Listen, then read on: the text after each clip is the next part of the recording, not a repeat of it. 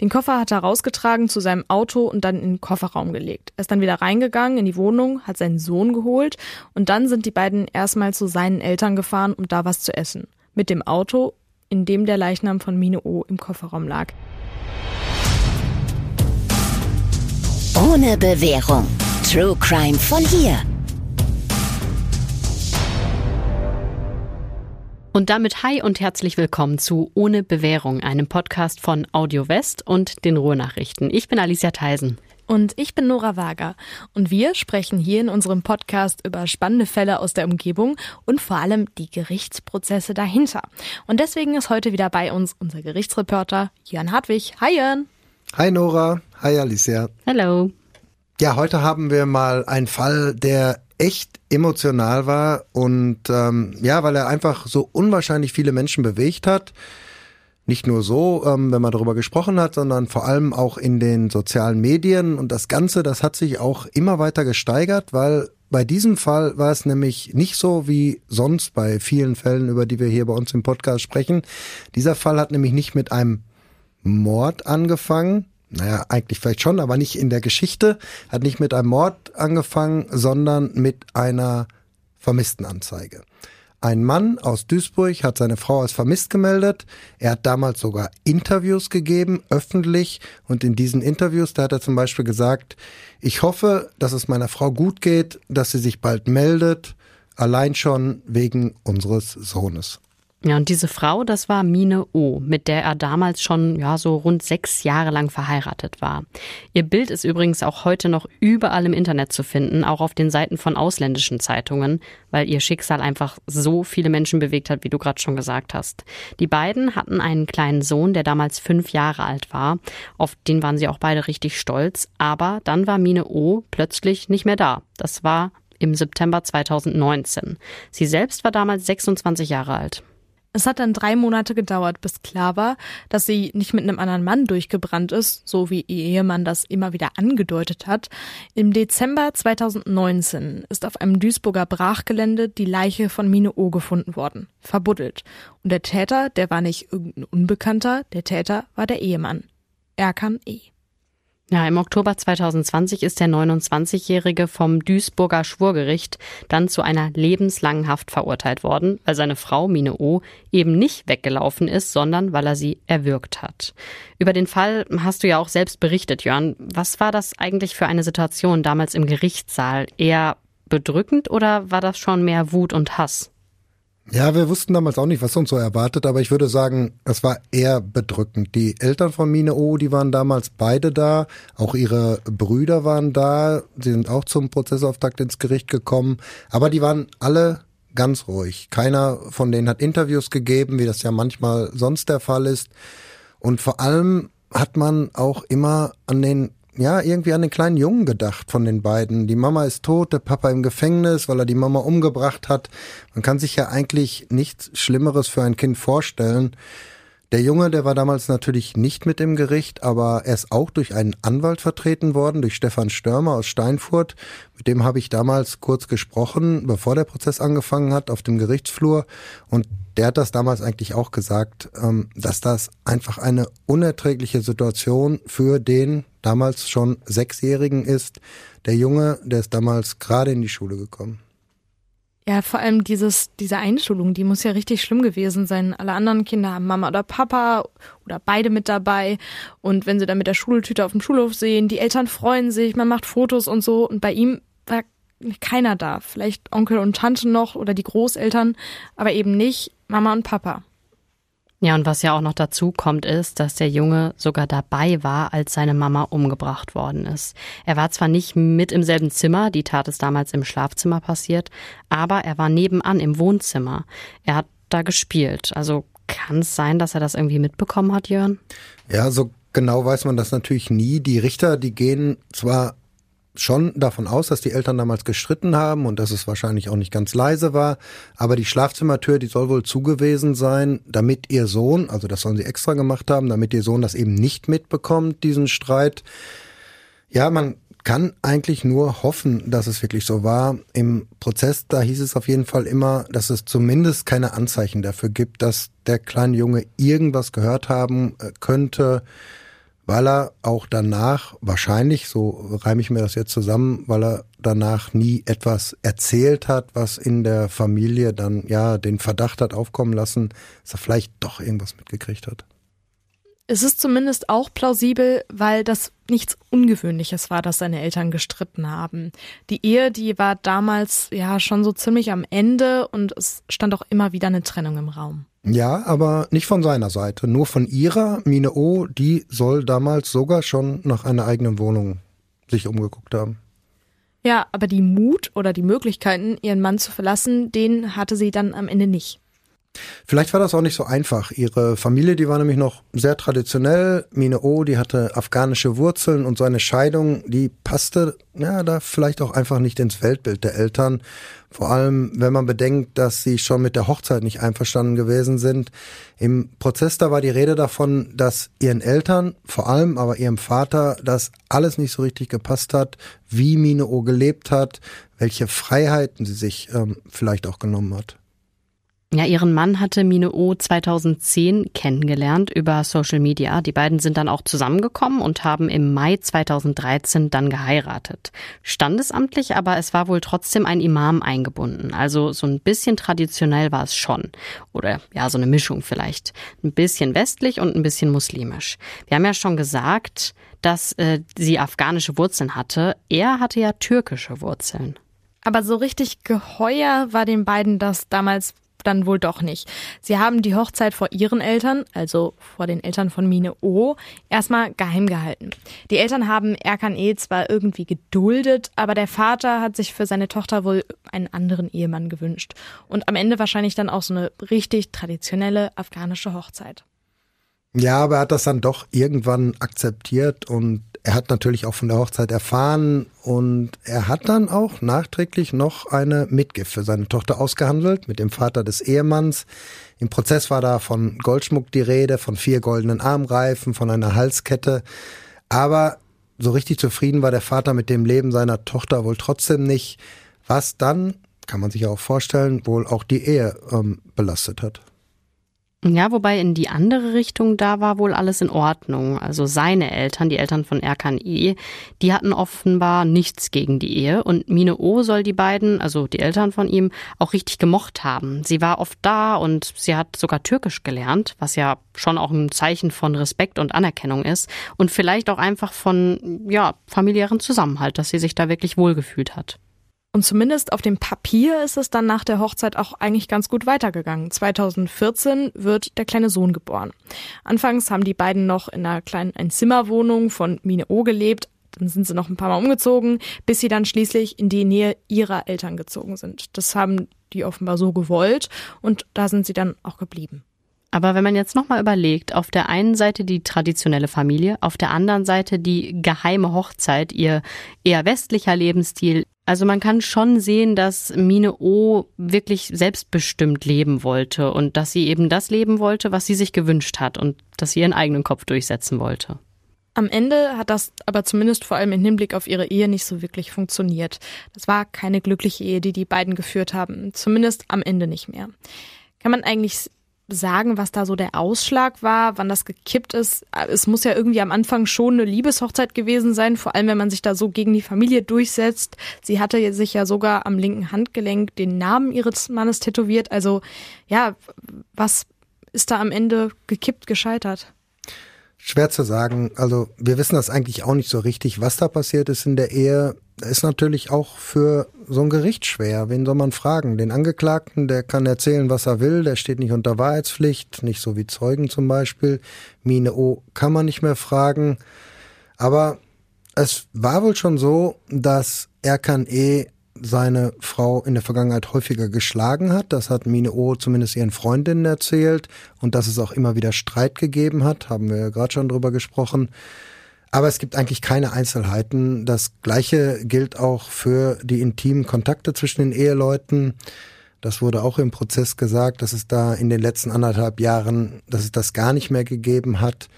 Aber das blieb alles, ja, pauschal, würde ich sagen. Ja, und die beiden haben sich auch immer mehr auseinandergelebt. Mine O hat eine Ausbildung zur Arzthelferin gemacht. Auf der Arbeit hat sie neue Freundinnen gefunden, mit denen sie dann wohl auch viel unternommen hat und denen sie wohl auch viel anvertraut hat. Zum Beispiel eben auch, dass sie sich scheiden lassen wollte. Zumindest, dass sie darüber nachgedacht hat. Zu der Scheidung ist es dann ja aber nicht mehr gekommen. Wissen wir vielleicht von den Freundinnen so ein bisschen mehr, warum das alles so gelaufen ist und warum sie sich dann doch nicht hat scheiden lassen? Ich würde einfach sagen, wegen des Kindes der Junge sollte Mama und Papa haben und ähm, es kann natürlich auch sein, dass ihre eigenen Eltern das wahrscheinlich nicht zugelassen hätten, so eine Scheidung. Aber wir wissen, auf deine Frage von den Freundinnen, dass sie über ihren Mann, über Erkan E. einfach überhaupt nicht mehr nett gesprochen hat. Sie hat ihn als Bauern bezeichnet, was ja nicht gerade schön ist. Sie meinte natürlich nicht, dass er Landwirt ist, was ja auch völlig okay ist, weil ich bin auch Hobbylandwirt. Ich habe auch ein paar Schafe, ein paar Hühner. Aber sie meinte natürlich dieses Vorurteil, was es da gibt, ähm, dass er halt grob ist, dass er ungebildet ist, dass er keine Manieren hat. Aber ähm, ja, daran sieht man ja schon, dass es einfach zwischenmenschlich überhaupt nicht mehr gestimmt hat in der Beziehung. Ja, das klingt wirklich so. Also das klingt so, als wäre da nicht mehr ganz so viel zu retten gewesen, weil wenn du so über deinen Partner sprichst, dann hast du ja auch eigentlich keine Gefühle mehr für den. Ja, zumindest Mine O schien mit der Sache wirklich durch zu sein, aber bei Erkan E sah das anders aus. Er hat auf jeden Fall noch an Mine gehangen und auf eine Art war sie ihm wichtig. Sonst hätte man sich wahrscheinlich wirklich einfach getrennt und gesagt, komm, wir gehen jetzt einfach getrennte Wege als Erwachsene. Und dazu muss man noch sagen, so ganz ehrlich war er kann eh auch nicht. Er ist zum Beispiel zu Prostituierten gegangen. Und auch Mine O hat sich umgeguckt. Die hatte nämlich Affären mit verschiedenen Männern. Da frage ich mich auch, wussten die beiden eigentlich von den Seitensprüngen des jeweils anderen? Ja, sie wusste wohl auf jeden Fall von einer Prostituierten. Das ist damals irgendwie rausgekommen. Aber ob er von ihren Affären wusste, schwer zu sagen. Aber geahnt hat das wohl auf jeden Fall. Mine O war nämlich häufiger nicht mehr zu Hause, also zumindest am Wochenende nicht. Ihr Mann hat sie dann meistens gesagt, dass sie bei einer Freundin übernachtet und der hat es auch wohl geglaubt. Bis er ganz am Ende, als die Mordermittlungen dann schon auf Hochtouren liefen, erfahren hat, dass diese Freundin, bei der seine Frau angeblich immer wieder übernachtet hat, schon längst nicht mehr in Deutschland wohnt. Wobei, zumindest bei einer der Affären könnte man schon sagen, dass das ein bisschen mehr als nur eine Affäre war. Weil über einen der beiden Männer, die Mine O damals kennengelernt hat, da soll sie einer Freundin mal gesagt haben, dass er schon was total Besonderes ist und dass es ihr auch ernst mit dem ist. Ihn hat sie dann zum Beispiel Gentleman genannt, was ja schon ein krasses Gegenteil ist zu dem Bauern, wie sie ja ihren Ehemann bezeichnet hat. Ja, aber mit diesem äh, Gentleman, der auch türkische Wurzeln hatte, mit dem hätte sie sich dann auch fast verraten. Sie hat nämlich eine Woche vor der Tat seinen Hund mal mit nach Hause genommen, also zu ihrem Mann und zu ihrem Sohn. Und da zu Hause hat sie dann natürlich erzählt, der Hund, das ist der Hund meiner Freundin, bei der sie angeblich übernachtet hat. Ihr Mann, ihr also Ehemann, er kann eh, der ja auch türkische Wurzeln hat, der hat dann aber einfach mal was ausprobiert. Der hat nämlich dann einfach mal Sitz zu dem Hund gesagt und zwar nicht auf Deutsch, sondern auf Türkisch. Und der Hund, der hat sich dann auch tatsächlich sofort hingesetzt, was ihn, ich denke mal, wahrscheinlich erstmal verdutzt hat, aber was ihn dann auch sehr, sehr misstrauisch gemacht hat. Die Freundin seiner Frau, die soll nämlich eben nicht Türkisch gesprochen haben. Also von daher ist es aus seiner Sicht zumindest sehr unwahrscheinlich, dass der Hund dann türkische Befehle versteht. Ihr habt ja beide Hunde. Haltet ihr das ja für plausibel, wie das gelaufen ist? Also, dass man da so leicht überführen kann, dass Hunde wirklich quasi eine andere Sprache sprechen? Mhm, jein. Also Hunde können natürlich Wörter lernen, ganz klar. Aber ähm, die reagieren viel mehr auf Körpersprache und die Art, wie etwas gesagt wird. Also wenn ich mich jetzt vor meinen Hund stelle und zu dem ganz klar und laut und deutlich Pantoffel sage, dann wird er sich vielleicht auch hinsetzen, um mir einfach was anzubieten. So von wegen, was will die jetzt von mir? Keine Ahnung. Okay, ich setze mich mal hin, vielleicht ist es das. Also ist so ein Jein. Klar, wenn er das Sitz, das Wort wirklich kennt, darauf trainiert ist, auf Türkisch, dann setzt er sich auch hin. Aber er ist jetzt nicht so ganz klar so, aha. Nee. Also ich glaube das auch nicht so ganz. Ähm, genauso. Ich glaube, du hättest auch ein anderes Wort sagen können. Aber trotzdem in der Situation, wenn du das jetzt ausprobierst, du, du benutzt deine eigene ähm, Sprache, beziehungsweise die Sprache deiner Eltern und der Hund reagiert darauf, mhm. ähm, wird man vielleicht doch ein bisschen stutzig. Ja, genau. Ja, und das ist Erkan eh auf jeden Fall geworden. Der hat sich dann nämlich gedacht, hm, vielleicht stimmt das mit der Freundin alles gar nicht und vielleicht ist der Hund ja auch gar nicht von der Freundin, sondern vielleicht von jemand anderem, von einem Liebhaber meiner Frau zum Beispiel. Hat er seine Frau da eigentlich dann mal zur Rede gestellt? Soweit man weiß, hat ja, hat er das gemacht, aber sie hat natürlich auch mitgekriegt, dass er so ein bisschen ähm, stutzig geworden ist und sie hat ihn dann sofort beruhigt. Sie hat nämlich ähm, gesagt, ja klar, der Hund, der ähm, versteht Türkisch, aber der versteht nur deshalb Türkisch, weil der Freund meiner Freundin, der ist nämlich Türke, was allerdings nicht gestimmt hat. Aber das wiederum konnte der Angeklagte ja nicht nachprüfen, weil er zu dieser Freundin, wo sie angeblich immer übernachtet, auch gar keinen Kontakt hatte. Wir sind ja jetzt schon eine Woche vor der Tat. Was in den nächsten Tagen genau passiert ist, das wissen wir nicht wirklich. Wahrscheinlich war Erkan E. arbeiten, er hatte einen Job als Lagerist und sie hat sich um den gemeinsamen Sohn gekümmert. Sie hatte zwar diese Ausbildung zur Arzthelferin abgeschlossen, hat aber zur Tatzeit nicht in dem Job gearbeitet. Ja, und dann kam der 7. September 2019. Das war ein Samstag. Mine O ist da ziemlich früh am Morgen aufgestanden, weil sie nämlich mit ihren besten Freundinnen nach Belgien wollte, um da zu shoppen und sich halt einen schönen Tag zu machen, Sightseeing und so. Einen Tag vorher soll es aber noch mal einen richtig heftigen Streit gegeben haben. Davon hat sie ihren Freundinnen dann auf dem Ausflug auch erzählt. Dabei soll sie dann gesagt haben, mein Mann, der verspricht ständig, dass er sich ändert, dass er sich bessert, aber eigentlich will er das gar nicht und er kann das auch nicht. Ja, aber trotzdem hat sich Mine O davon jetzt nicht äh, runterziehen lassen, zumindest an dem Tag nicht. Ähm, der war trotzdem wohl ganz schön. Der Ausflug nach Belgien, die Freundinnen waren unter sich. Es gab keine Verpflichtungen, keine Termine. Ähm, das wird allen schon Spaß gemacht haben. Denke ich auch, zumindest haben wir nichts anderes gehört. Aber Mine O, die hatte noch ein weiß gar nicht, ob man das so sagen kann, die hatte noch einen Anschlusstermin. Sie hatte sich nämlich genau für diesen Abend wieder mit ihrem Liebhaber, mit dem Gentleman verabredet. Das hatten die beiden auch schon ein bisschen länger ausgemacht, eine Woche vorher ungefähr, als Mine den Hund damals zurückgebracht hat. Dabei hat sie ihm übrigens auch davon erzählt, dass ihr Mann misstrauisch geworden ist wegen ähm, des türkischen Kommandos. Nach der Rückkehr nach Duisburg ist sie dann nicht sofort zu ihrem Liebhaber gegangen. Sie hat in einem kleinen Laden noch ein paar Mangos gekauft, auch nicht für ihre Familie, für ihren Mann und ihren Sohn, sondern für den Gentleman, mit dem sie sich da heimlich treffen wollte und bei dem sie auch übernachten wollte. Der hat nämlich gerne Mangos gegessen. Ja, und ihr Mann und ihr Sohn, die haben sich damals auch einen schönen Tag gemacht. Er kann eh, hätte wohl eigentlich arbeiten müssen, aber er hat sich halt freigenommen. Die beiden, also Vater und Sohn, die waren zusammen auf dem Spielplatz, dann bei seinen Eltern und da waren sie halt so bis 18 Uhr. Ja, sie wären vielleicht sogar noch ein bisschen länger geblieben, aber er kann eh, der hat später gesagt, mein Sohn, der wollte nach Hause, weil er die Mama vermisst hat. Ja, aber es hat noch ein bisschen gedauert, bis Mine O nach Hause gekommen ist. Das war erst so gegen halb neun. Was jetzt in den letzten Minuten im Leben von Mine O passiert ist, das wissen wir natürlich nur aus dem, was ihr Mann später erzählt hat. Ja, aber die Richter haben das schon irgendwie zur Grundlage genommen, auch für ihr Urteil später, weil sie eigentlich gar keinen Grund hatten, daran zu zweifeln, was er gesagt hat. Danach war es auf jeden Fall so, dass Mine O nach Hause gekommen ist, dass sich ihr Sohn auch riesig gefreut hat, seine Mama umarmen wollte, aber sie war wohl ziemlich abweisend, weil sie in Eile war. Sie hatte ja die Verabredung mit ihrem Liebhaber. Deshalb wollte sie sich eigentlich nur ganz kurz frisch machen und dann auch schon sofort wieder los. Kann natürlich sein, dass der Junge enttäuscht war. Er ist auf jeden Fall wieder ins Wohnzimmer gegangen, wo er dann ja auch während der Tat ähm, die ganze Zeit war. Wusste Erkan Ejin, dass Minoo eigentlich direkt wieder weg wollte?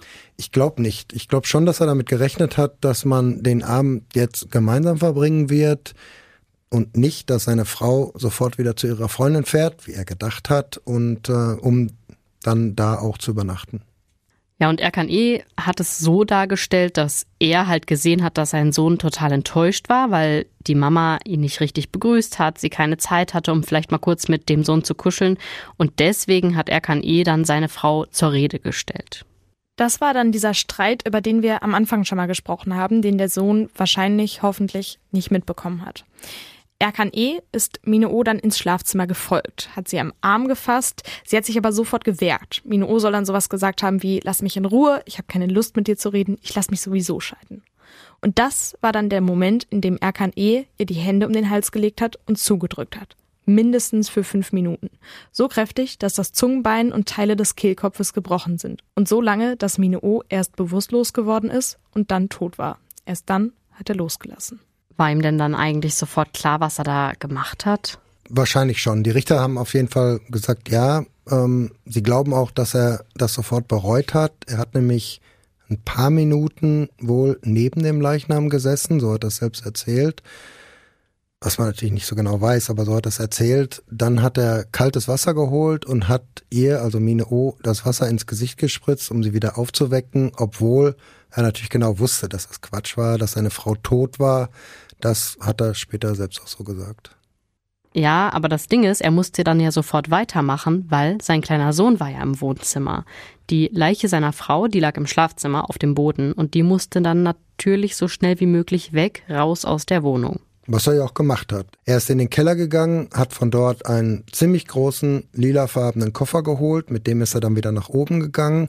Er meinte wohl, dass der Koffer groß genug ist, um die Leiche seiner Frau da reinzupacken was er dann auch tatsächlich ähm, war. Er war groß genug, obwohl man sich das ja eigentlich gar nicht vorstellen kann. Da, aber Mine O hat da wirklich reingepasst mit angewinkelten Beinen. Der Angeklagte, der hat das später als Kaninchenstellung ähm, bezeichnet, so wie er sie da reingelegt hat. Den Koffer hat er rausgetragen zu seinem Auto und dann in den Kofferraum gelegt. Er ist dann wieder reingegangen in die Wohnung, hat seinen Sohn geholt und dann sind die beiden erstmal zu seinen Eltern gefahren, um da was zu essen. Mit dem Auto in dem der Leichnam von Mine O im Kofferraum lag. Was irgendwie schon eine total gruselige Vorstellung ist und auch irgendwie von ihm so, ja, wirklich auf eine kalte Art so rational ist. Okay, dann fahren wir jetzt erstmal zu meinen Eltern und essen da was und ich tue die jetzt in den Koffer und so.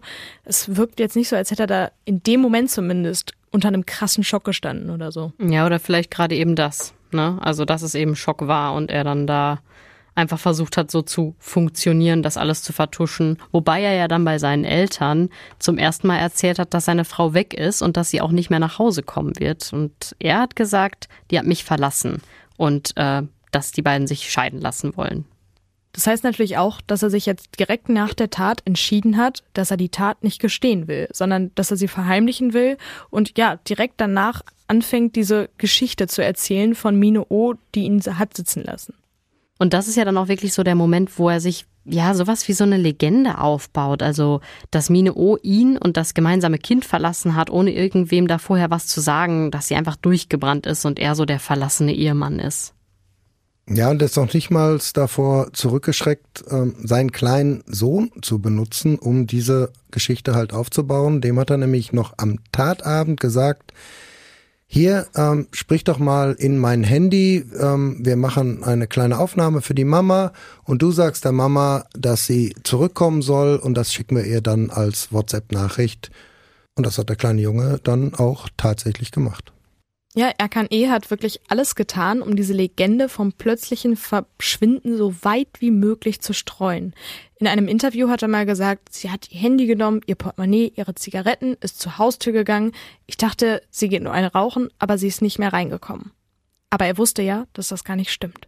Ja, das ist schon echt krass. Also eigentlich muss er da ja wirklich wie so ein Schauspieler gewesen sein, so total cool und überzeugend und das, wenn man gerade jemanden umgebracht hat. Und er hat seine Frau dann auch ganz offiziell als vermisst gemeldet damals. Die Polizei in Duisburg, die hat dann auch tatsächlich um Hinweise gebeten. Normalerweise ist die Polizei ja eher zurückhaltend, wenn es um Vermisstenmeldungen geht, bei denen Erwachsene gesucht werden. Ich meine, wenn Mine O jetzt mit ihrem Liebhaber durchgebrannt wäre, dann wäre das natürlich auch kein Fall für die Polizei. Ist ja auch nicht strafbar, seinen Ehemann zu verlassen, ob mit oder ohne Verabschiedung. Ja, aber es gibt dann schon einen Punkt, der die Polizei so ein bisschen stutzig gemacht hat an der Erzählung von Erkan E. Ja, weil er erzählt hat, und so hieß es dann auch in der Vermisstenmeldung, dass seine Frau bei einer Freundin übernachten wollte, was sie ihm ja auch gesagt hat, und was er wahrscheinlich vielleicht auch geglaubt hat. Aber wir haben am Anfang ja schon mal gesagt, die Freundin, die gab es zwar, aber die hat schon seit über einem Jahr nicht mehr in Deutschland gelebt. Das hat die Polizei dann natürlich schnell herausgefunden. Ja, wir hatten ja schon gesagt, dass Erkan E. mit dem kleinen Sohn zu seinen Eltern gefahren ist zum Essen und der lila Koffer mit der Leiche von Mine O noch in seinem Auto ist. Und das konnte auf Dauer natürlich nicht gut gehen, das war ihm auch klar, also musste dieser Koffer und die Leiche ja weg. Ja, die musste auf jeden Fall weg, das war ihm auch klar, genauso wie du es gesagt hast. Deshalb hat er ja auch schon einen Tag nach der Tat auf eBay Kleinanzeigen nach einer Garage gesucht, die er dann auch gefunden hat, in einem ganz anderen Stadtteil von Duisburg, so circa zehn Kilometer von seiner eigenen Wohnung entfernt. Und diese Garage, die hat er dann auch tatsächlich angemietet, auch sofort gekriegt, was ja echt nicht einfach ist. Garagen in Großstädten, die kriegt man ja wirklich nicht so leicht. Aber er hat die gekriegt, schon zwei Tage nach dem Mord. Und nachdem er dann den Schlüssel hatte, da ist er da auch sofort hingefahren mit seinem Auto, hat den Koffer da hineingestellt, abgestellt und wieder abgeschlossen. Das heißt aber auch, dass der Koffer mit der Leiche von Mine O noch zwei Tage in seinem Auto war. mit dem Auto ist er ja auch weiter rumgefahren mit seinem Sohn. Die beiden haben Ausflüge gemacht, waren bei seinen Eltern und dann auch bei ihren Eltern. Allein die Vorstellung ist schon wirklich ein Albtraum. Wir reden ja hier nicht von tiefstem Winter und Minustemperaturen, sondern es war Anfang September und so ein Auto, das kennt man ja, das heizt sich ja richtig auf, wenn die Sonne drauf scheint. Der Verwesungsgeruch, der muss wirklich, wirklich schlimm gewesen sein.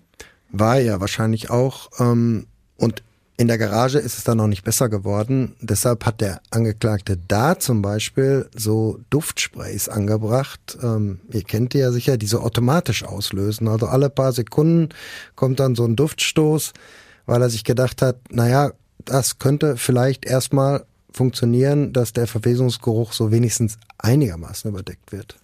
Aber auf Dauer war die Garage ja auch keine Lösung und das wird er kann eher auch gewusst haben. Der war ja schon sehr kalkulierend. Ja, deswegen kam dann ja auch der nächste Schritt. Er hat äh, die Leiche dann verbuddelt. Aber dafür musste er dann auch erstmal eine passende Stelle finden. Vor allem muss man eine passende Stelle finden, an der man dann auch zwei, drei Stunden oder noch länger einfach nicht gesehen wird. Er musste ja erstmal ein Loch ausheben, das geht nicht so schnell und so super leise ist das wahrscheinlich auch nicht, wenn man immer wieder mit einem Spaten oder mit einer Schippe in den Boden rammt. Er hat aber dann ja eine Stelle gefunden auf einem Brachgelände, das er sogar auch kannte. Ja, das Gelände war sogar eingezäunt, aber ähm, da war ein Loch im Zaun, sodass man problemlos draufkommen konnte. Davor standen auch noch ein paar Altkleider, Altglascontainer. Außerdem waren überall Büsche, Bäume, also eigentlich, wenn man jetzt mal aus den Augen eines Mannes guckt, der eine Leiche verschwinden lassen will, ganz guter Ort, weil man von der Straße nämlich überhaupt nicht reingucken konnte. Das Loch, das er dann da gegraben hat, das war circa zehn Meter von dem Zaun entfernt. Aber so richtig viel Mühe hat er sich dabei nicht gegeben. Das Loch, das war gerade mal 40 Zentimeter tief und auch nur 1,30 Meter lang, so dass er die Leiche äh, auch wieder nur in dieser gehockten Stellung da reinlegen konnte, genau wie in den Koffer. Er hat dann noch eine Plastiktüte, also so eine große Mülltüte drüber gelegt und am Ende hat er dann noch Erde draufgeschaufelt und ein bisschen Zement war wohl auch mit dabei. Ja, er hat sich tatsächlich nicht mal die Mühe gemacht, die Schippe und einen Schneeschieber, den er auch noch dabei hatte, wieder mitzunehmen und irgendwo anders zu entsorgen. Die hat er beide einfach in einen Dornbusch geschmissen, der da ganz in der Nähe war. Also ja, nicht mal richtig versteckt oder so. Ja, und dann ging's mit der Legendenbildung weiter. Er, der arme, verlassene Ehemann, er hat allen erzählt, dass er sich große Sorgen macht. Er war auch bei den Eltern von Mine O, das haben wir ja schon gesagt. Und er hat auch weiter WhatsApp-Nachrichten auf das Handy seiner Frau geschickt und er hat auch immer wieder ihre Nummer angerufen. Wo war denn das Handy eigentlich und hätte man das nicht vielleicht auch orten können? Wäre das eine Option gewesen? Das war auch in der angemieteten Garage zusammen mit ein paar Klamotten von ihr, weil er ja eben vortäuschen wollte, dass sie ihn verlassen hat. Deshalb hat er einfach ein paar Kleidungsstücke von ihr aus der Wohnung genommen, in die Garage gelegt ob man es orten konnte, ja, ich gehe davon aus, dass es einfach ähm, aus war, das Handy. Ähm, entweder Akku leer oder ausgemacht, wahrscheinlich sogar ausgemacht. Man kann ja dann trotzdem Nachrichten an die Nummer schicken und anrufen, dann ist halt eben besetzt, aber ähm, geortet haben sie es auf jeden Fall nicht, sonst hätten sie es ja viel eher gefunden. Ja, du hast wahrscheinlich recht. Nach zwei Tagen ist ja jedes einigermaßen moderne Handy dann auch leer. Das mit den Kleidungsstücken, dass er die in die Garage gelegt hat, weil sie ja geplant hat, ihn zu verlassen, das passt jetzt natürlich wieder nicht zu seiner Erzählung, die er vorhin schon mal hatte. Dass er nämlich gedacht hat, dass sie nur kurz eine rauchen geht und dann wieder reinkommt. Und deswegen ist die Polizei auch misstrauisch geworden oder beziehungsweise geblieben, weil das nicht so ganz zusammenpasste und auch weil sich die Eltern von Mine O richtig große Sorgen gemacht haben, weil das einfach nicht zu ihrer Tochter passte, dass sie so einfach verschwindet, ohne ein Wort, ohne ihren kleinen Sohn vor allem. Sie haben damals auch eine, sie haben damals auch eine Vermisstenanzeige aufgegeben. Die Polizei hat Erkan E. dann mehrfach als Zeugen erstmal vernommen. Andere Personen aus dem Umfeld natürlich auch. Aber man ist trotzdem erstmal nicht so richtig weitergekommen, obwohl die Spuren ja schon irgendwie immer in die Richtung von Erkan E. gezeigt haben. Die Wendung, die kam dann erst, als man seine Wohnung durchsucht hat. Da war er dann aber auch schon kein Zeuge mehr, da war schon Beschuldigter und da hat man auch sein Handy beschlagnahmt und genau auf diesem Handy, da hat man dann einen Hinweis auf die Garage gefunden, die Erkan E. zwei Tage nach dem Mord angemietet hat und genau diese Garage, die hat man dann am 5. Dezember 2019 geöffnet, also fast genau drei Monate nach dem Mord. Und den Polizisten ist damals sofort der beißende Geruch aufgefallen. Ja, die hatten auch einen Leichenspürhund dabei, der natürlich sofort angeschlagen hat, aber den hätten sie wahrscheinlich nicht gebraucht. Das glaube ich auch, den hätten sie nicht gebraucht, weil, ja, es wird natürlich ein bisschen eklig, aber da krochen schon Maden herum. Die Polizei, die hatte damals auch einen Datenspeicherspürhund dabei, der hat damals sofort das Handy von Mine O erschnüffelt das da ja rumlag, neben ihrer Kleidung. Ihr Ausweis, der war auch noch da. Die Leiche natürlich nicht. Aber für die Polizei war damit auf jeden Fall schon mal klar, in dieser Garage, da hat zumindest vorübergehend eine Leiche gelegen. Der Einsatz des Datenspeicherspürhundes, ein mal wieder langes Wort, war damals übrigens ganz neu. Die Polizei NRW hatte ihre ersten fünf Hunde im Oktober 2019 vorgestellt und Anfang Dezember ist dann schon einer von ihnen in der Duisburger Garage zum Einsatz gekommen. Bei den Hunden handelt es sich eigentlich um Drogenspürhunde. Sie sind aber zusätzlich darin ausgebildet worden, CDs, Festplatten, Speicherkarten, USB-Sticks und eben auch Handys und SIM-Karten zu finden. Dass man diese Hunde so ausgebildet hat, das hatte mit dem Missbrauchsfall in Lüchte zu tun. Da ist auch ein Datenspeicherspürhund angefordert worden. Ja, und der hat auch einiges an gut versteckten Datenträgern gefunden. Danach hat man sich beim NRW-Innenministerium gesagt, solche Hunde, die wollen wir nicht immer von woanders ausleihen, sondern die brauchen wir auch bei uns.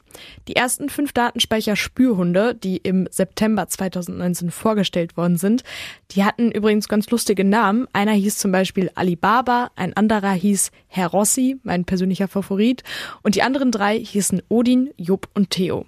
Und ich finde das total krass, dass die das erschnüffeln können. Ich kann mir das wirklich beim besten Willen nicht vorstellen, wie das geht, aber es funktioniert ja und in dem Fall hat es auch wieder geholfen. Ich finde das total faszinierend auch. Also Hunde können ja wirklich alles erschnüffeln. Nicht mal nur so offensichtliche Sachen wie Leichengeruch, sondern genau, die können eine SIM-Karte erschnüffeln, die können auch, wenn sie darauf trainiert sind, Krankheiten erschnüffeln und Herrchen oder Frauchen vor Anfällen warnen. Zum Beispiel bei, ähm, wenn jemand, ähm, ja, bei Diabetes. Diabetes ne? Ja, mhm. ich wollte gerade, wie heißt das nochmal? Ja, es ist total krass, was die alles können. Aber nochmal zurück zu dem Garagenhof. Nachdem die Garage damals durchsucht worden ist, ist Erkan E. dann auch sofort fest festgenommen worden und zwar auf der Arbeit. Anschließend ist er dann zweimal vernommen worden und da hat man ihm dann natürlich gesagt, dass man auch die Garage gefunden hat. Ja, aber erstmal hat er dazu gar nichts gesagt. Nach der Vernehmung, also wo er nichts gesagt hat, wollte er dann erstmal zurück in seine Zelle, wollte telefonieren, aber irgendwie hat das damals nicht geklappt und dann ist sowas passiert, ja, wahrscheinlich so ein emotionaler Zusammenbruch. Er hat angefangen zu weinen und hat dann den Polizeibeamten gesagt, ich möchte doch aussagen. Das war dann die zweite Vernehmung und bei dieser zweiten Vernehmung, da hat er dann ein Geständnis abgelegt. Und da hat er der Polizei auch verraten, wo er die Leiche von Mini E vergraben hat, eben auf diesem Brachgelände. Die Vernehmung, die war dann so gegen 19 Uhr zu Ende und die Beamten sind danach sofort zu dem Ort gefahren, zu diesem Gelände und haben die Leiche gesucht und auch gefunden. Sie haben die dann natürlich ausgegraben und mitgenommen. Obwohl das schon stockdunkel war, es war ja Anfang Dezember, da ist es um 19 Uhr schon dunkel, aber das war eben ganz wichtig, dass sie dahin fahren und die abholen. Was hat Erkan E. eigentlich in der Vernehmung gesagt? Also warum hat er seine Frau umgebracht? Wir haben ja schon gesagt, dass es Streit irgendwie gegeben hat und dass er sauer war, weil sich Mene O so ja, abweisend gegenüber ihrem Sohn verhalten hat, angeblich. Aber das kann ja eigentlich nicht alles gewesen sein.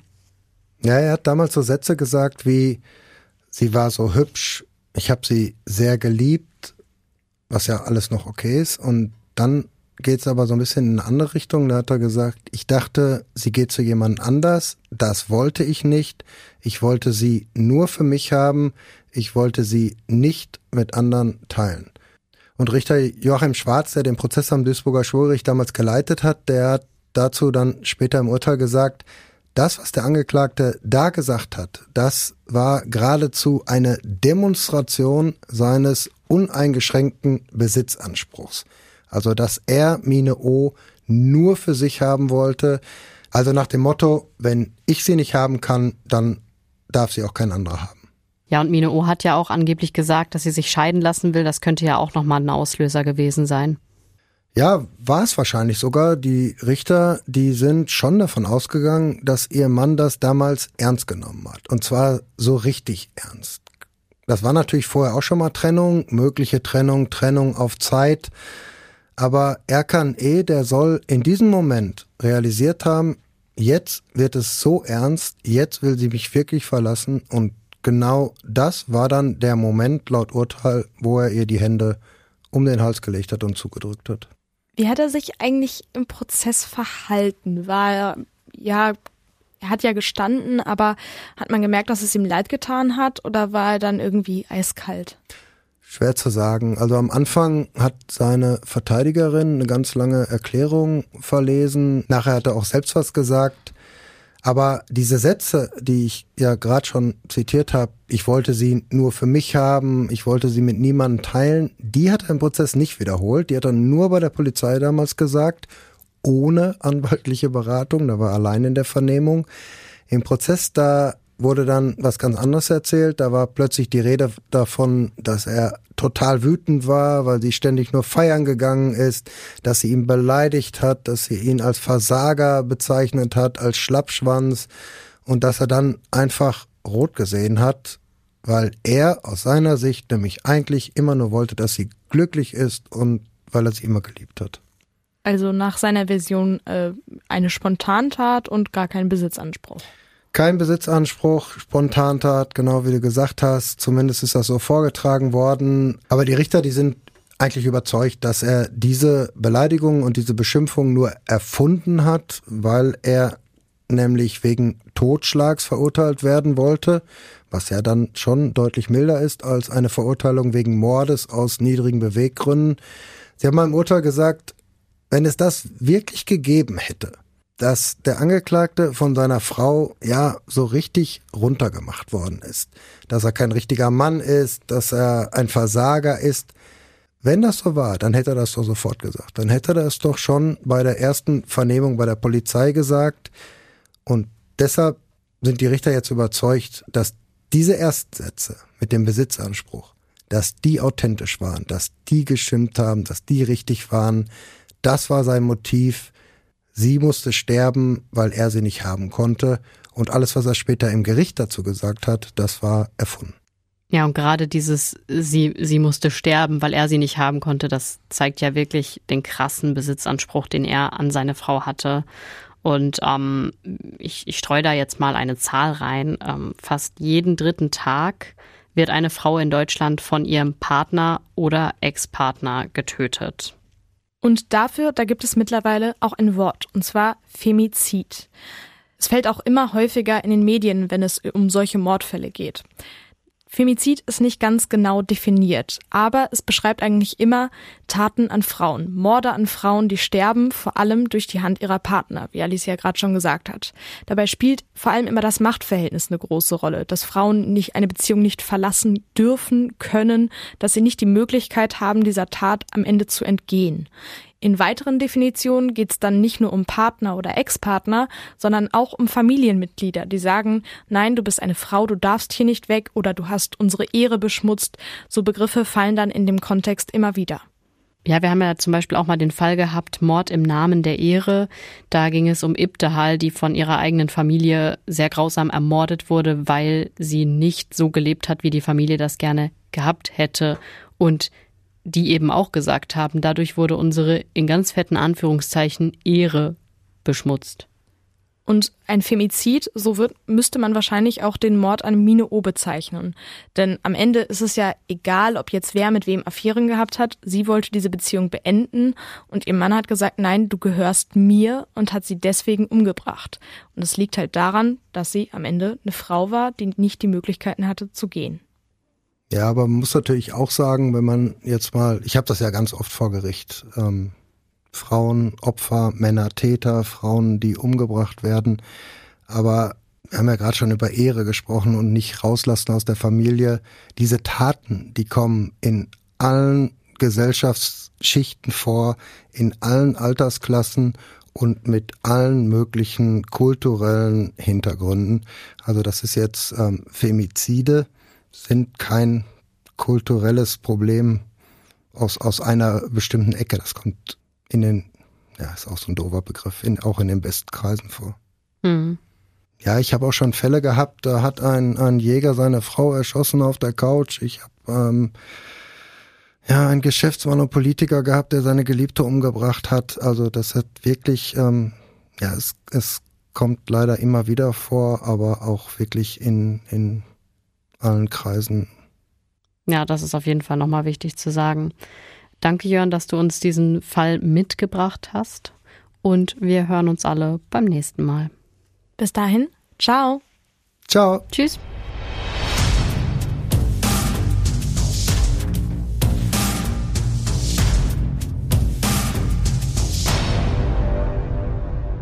Und wenn euch ohne Bewährung gefällt, dann freut uns das natürlich total. Aber das ist ja auch eigentlich ein guter Grund, den Podcast mal anderen Leuten zu empfehlen. Vielleicht habt ihr im Freundeskreis jemanden, der total True Crime verrückt ist, aber uns noch nicht kennt. Empfehlt uns doch gerne mal weiter. Und wenn ihr schon jedem den Podcast empfohlen habt, dann könnt ihr noch eine Bewertung dalassen.